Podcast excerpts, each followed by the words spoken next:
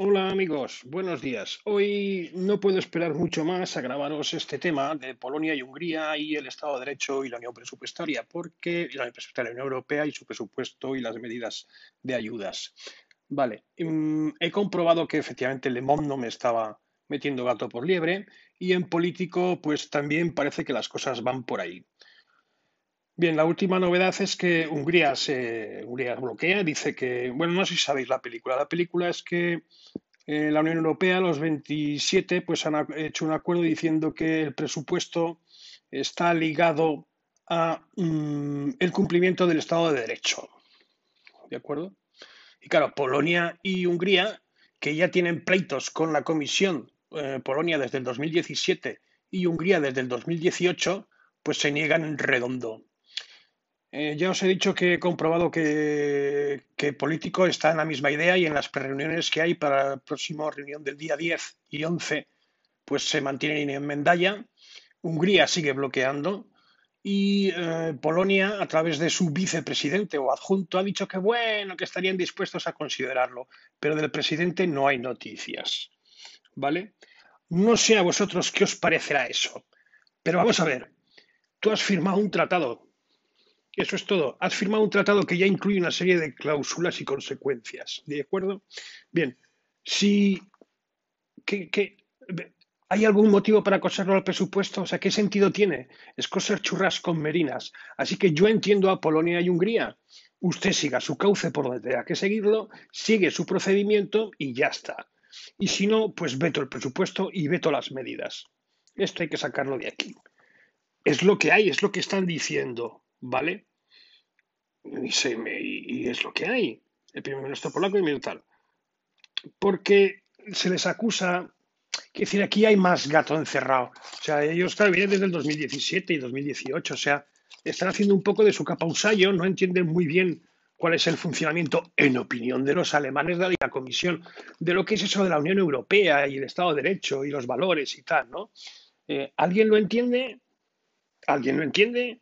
Pues no, hay que avanzar en ello, ¿no? Yo creo que están en todo su derecho de decir que no. Esa es mi opinión. Una cosa es el presupuesto y otra las, las quitas que tenga usted conmigo. ¿Vale? Porque tiene proyectos de ruptura con los valores democráticos, independencia de la justicia, derecho de las minorías o las libertades de los medios. Pues vaya usted por otros métodos. Ah, que no le dan solución. Ah, ah, eso es otro tema, ¿vale? Entonces, el procedimiento está articulado en el artículo 7, mm, que, dice que hay un principio de sancionar, ¿vale? A los que no respetan los valores de la Unión Europea. Y por ahí han ido y no han conseguido nada. Entonces, eh, al final, ¿qué soluciones puede haber aquí? Luego entraremos a valorar el Estado de Derecho, que es lo que quiero valorar en la segunda parte. Eh, las, las conclusiones es que ya se habla de que se puede aprobar no pura unanimidad, sino excluyendo a Polonia y Hungría de los presupuestos y aprobarlo los 25. Esto sí que sería un precedente tremendo. Y por aquí es por donde se va, porque hay que aprobarlo. Los plazos de presupuestos y los plazos de las ayudas se están yendo a fechas totalmente increíbles. O sea, Merkel ya habla de mediados de febrero en su Parlamento. ¿Eh? Entonces, claro, que ellos entendían que ellos han entrado en la Unión Europea pues para defender, para hacer una redistribución y que ellos tienen su propia cultura y que bueno, que poco a poco irán viendo lo que hay. Que hay más temas que cerrar, se oponen básicamente a la inmigración. Pero si es que la de la inmigración en la Unión Europea es una puñetera vergüenza. Claro, que ellos se oponen al principio este de solidaridad, de las cuotas obligatorias y la relocalización. Y yo también desde el principio. Vamos a ver, si alguien entra en la Unión Europea es libre de moverse por donde quiera. Lo siento mucho, ¿qué es eso de las cuotas? Yo ya lo dije en su día, pero es que es más, se sigue funcionando con el, con el acuerdo de Dublín y no se ponen de acuerdo en renegociar eso y ahí se sigue con el problema de la inmigración. Ellos lo dicen, dicen, arreglen ustedes eso, que nosotros es uno de los puntos en los que estamos en desacuerdo y tendremos que verlo. Entonces, que, que, que vale, que estamos de acuerdo en que hay que reforzar mm, la vigilancia exterior. Sí, pero no se plasma en ningún sitio. No hay obligación de acogida, salvo los que suscriban algún tipo de compromiso. Dicen. O sea, el tema de la inmigración para ellos es importante, tendrán otros y cada uno defiende sus intereses. También hablan de bueno el tema de la cuestión de género, ¿vale? Y promover la igualdad, la igualdad entre mujeres y hombres. Y que hay más totus revolutum aquí, como que, bueno, y el tema está de las minorías, ¿no? Bueno, que, en fin, en fin. Y, luego la hipocresía del resto de países, pues es tremenda, tremenda. Le dice el ministro rumano, le preguntan al ministro rumano, al primer ministro, y dice, los gobiernos húngaro y polaco deberían tener en cuenta el interés de sus ciudadanos, que son los mismos que los de todos los ciudadanos europeos. ¿Mandé? ¿Pero cómo puede decir este pollo esto? ¿Pero cómo puede decir este pollo esto? O sea, cuando veis el razonamiento, la argumentación es totalmente... Van a por ellos y ya está. Porque además Polonia ya sabéis que se salió, se fue con Trump. eh, los húngaros están ahí en relaciones con los rusos. mm, bueno, es muy difícil comprender por qué no están de acuerdo en ligar los fondos europeos al Estado de Derecho. Todos los países europeos deben respetar el Estado de Derecho. Ahora vamos con eso que es la independencia de la justicia, el acceso a la justicia sin interferencias y la lucha contra la corrupción. Que eso ya lo hemos hecho nosotros en Rumanía. Bueno, no hemos avanzado todo lo que hemos querido. Encima, encima. O sea que ya veis cómo está el tema. El tema está así, ¿eh? El tema está así.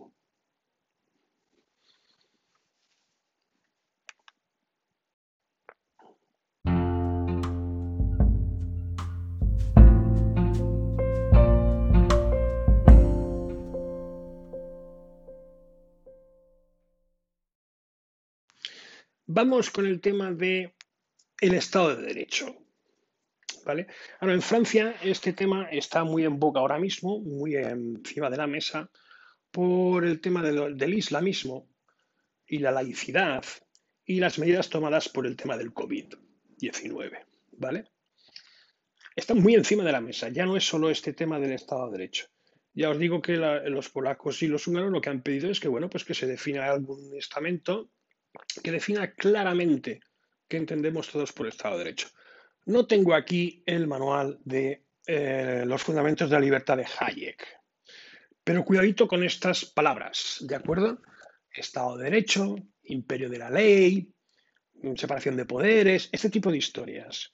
Que haya un Estado de Derecho no implica ni más ni menos que haya un Estado de Derecho. Unas determinadas circunstancias que vamos a pasar a detallar. Eso no quiere decir nada más, insisto. ¿eh? Una, Venezuela puede tener perfectamente un Estado de Derecho, perfectamente. Y un imperio de la ley, como con Franco, perfectamente. ¿De acuerdo? O sea, que no mezclemos churras con merinas, porque aquí vendemos mucho humo. Entonces, algunos, dice en un articulito que he encontrado muy majo, porque ya os digo que en Francia están dando mucha caña con esto. Está en el comentario de Saint-Just, en la Revolución Francesa, ¿no? No hay libertad para los enemigos de la libertad. Hmm. Fijaros, ¿eh? Y esgrimen esto. No hay libertad para los enemigos de la libertad. Como diría Orwell, la libertad es la esclavitud. Bueno, como un, y, los, y los aglutinan dentro de un conjunto de, de argumentos, ¿vale? Jurídicos, que es lo que da origen a todo este problema. Dice, bueno, mm, ¿qué es un Estado de derecho en general? Pues un Estado es aquel que sus normas jurídicas están jerarquizadas, ¿vale? De tal forma que su, eh, que su poder o su están delimitadas en cuanto están jerarquizadas y delimitadas. Eso es básicamente un Estado, más bien en un imperio de la ley, no en un Estado de derecho. ¿Vale? La primera condición del Estado de derecho, entramos ya en tema, es la ordenación de las normas jerarquizadas y preestablecidas. ¿Eh? Y se encuentra nada más que sometida a posibles variaciones por medidas de urgencia. Recordad lo que os he comentado del terrorismo y los ataques del, del PAF hace cinco años, ¿eh?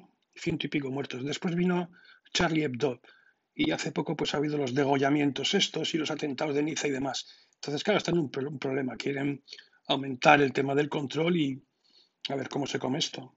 Bueno, entonces eh, se respetan una serie pequeña de derechos los más fundamentales, ¿vale?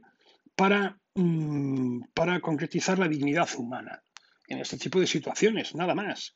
¿Vale? Son situaciones de crisis excepcionales. Hay que encontrar un nuevo equilibrio mm, impuesto por una necesidad, totalmente de acuerdo, y que es provisional. Ese es el punto clave, que es provisional. Pero si hay separación de poderes hay que poner a todo el mundo de acuerdo. No somos China, no somos una democracia de partido único. ¿Que cuesta ponerse de acuerdo con una ley de mínimos? Correcto, pero todo el mundo tiene que defender su parcela. Esa es la historia. Y si llega una situación como esta de terrorismo o de pandemia, pues hay que ver cómo solventas el tema. ¿Vale? Siguiente punto. Dice, dice este hombre, eh, para hacer el proceso de derechos del hombre, hace, a ver cómo traduzco esto, hacer el proceso de los derechos del hombre presentándolos como derechos individuales está opuesto a la soberanía popular sobre la cual se funda la autoridad del Estado, es olvidar de dónde venimos y a dónde vamos. Fijaros. O sea, este hombre ya empieza a decir, a ver, una cosa son los derechos individuales y otra los derechos colectivos. Y el Estado se funda en el derecho colectivo, no en el derecho individual. Problema, ¿eh? Porque esto da lugar a muchas derivas. Según el concepto anglosajón, como él muy bien dice, la Declaración de Derechos del Hombre y del Ciudadano en 1789 tiene la visión política de los derechos humanos como un conjunto indivisible, universal, ¿vale? Básico de la expresión de las libertades individuales como ejercicio de los derechos colectivos. Fijaros en lo rimbombante de la frase. O sea, se ejerce un derecho colectivo, se ejerce un derecho colectivo ejerciéndolo a nivel individual, lógicamente. Pero el Estado en qué se apoya? En ejercer esos derechos individuales o colectivos. Lo dejo para que lo penséis, porque esto no es tan fácil. Y si podéis, pues claro, os metéis con Hayek, si podéis, ¿vale? Entonces, claro que ahora hay grandes desafíos, ¿no? Está el cambio climático y, te habla de que este, este es una, apuesta para la familia humana. Ya estamos otra vez con el vocabulario. La familia humana, el bien común. ¿eh?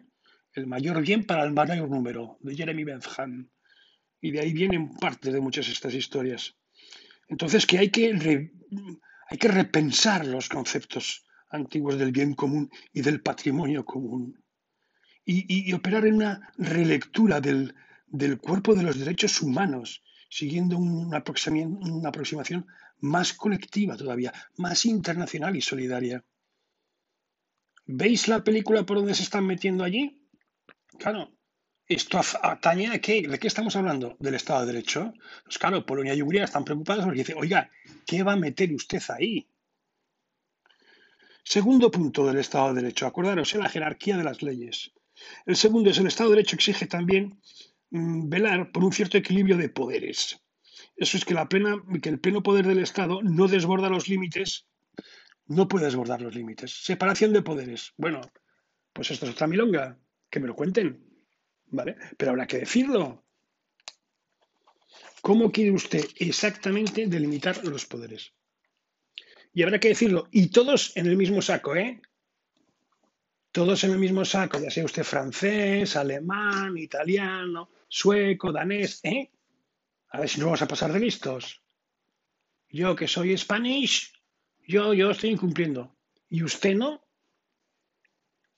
¿O este nuestro otro punto no? Porque vaya fisco que tiene Macron, ¿eh? Yo solo lo cuento.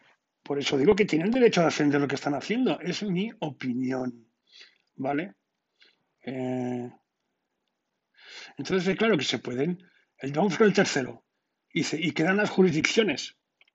En un Estado de Derecho, el, um, el cursor de las libertades, o sea, la raya de la libertad, no está delimitado mm, poder eh, bajarlo sin que se ejerza un control robusto de un juez rígido de un juez. O sea, libertad solo se puede quitar si un juez dictina. ¿Vale? Y estas restricciones hay que analizarlas una a una y tamizarlas en función de la necesidad, la proporcionalidad y la no discriminación. Igualdad ante la ley para todos. ¿Vale? Pero claro, volvemos a lo mismo. ¿Esto qué es? Pues es un cuidadín, cuidadín. Hay mucha gente en Europa, incluido el coronel Baños, que pide unidad de poder. frente a la pandemia? Bueno, habrá que decir cómo y cuándo. No os puedo contar el polvorín que hay en Francia con esto. ¿Por qué? Porque allí la que lo impone es la derechona. En España ni una palabra. El discurso único. La unidad de acción. Y ahí está, que nos acaban de meter un pleito, una investigación por una ONG, por los 23.000 muertos en las residencias de ancianos, donde nadie tiene responsabilidad. Acordaros de la separación de poderes el, judicial, el legislativo y el ejecutivo. Ya he hablado más de una vez de esto. A ver, lo que hay que hacer, y yo entiendo que es verdad, es, bueno, pues digamos, definamos claramente qué es un Estado de Derecho. Pero es que hay muchas cosas que definir en la Unión Europea que no se acaban de definir. ¿Cuál es la cultura común de la Unión Europea? ¿Hasta dónde llega esa ley de mínimos de la Unión Europea? Pero muchos es muchos. O sea, no os puedo exagerar, pero 12 o 14 seguro que hay. 12 o 14 seguro que hay, y básicos. ¿Dónde está la igualdad fiscal, el reparto fiscal? ¿Dónde? ¿Dónde está la igualdad en cuanto a la definición de lo que es una asistencia técnica sanitaria? Porque eso del derecho a la salud, eso lo puede decir la ONU. O sea, derecho a la salud. ¿Cómo que derecho a la salud? ¿Se puede tener derecho a la salud? Si posible, la salud es una cosa... ¿eh? ¿Vale? Y aquí os lo dejo porque va a traer cola, ¿eh? Os lo dejaré cargado en imágenes en la web, porque mm, son artículos de Lemon y si los cargo en script probablemente me los baneen. Os dejaré como siempre el original y el subrayado mío. Os quedaros con lo que queráis. Y esto era todo. Venga, un saludo. Hasta luego.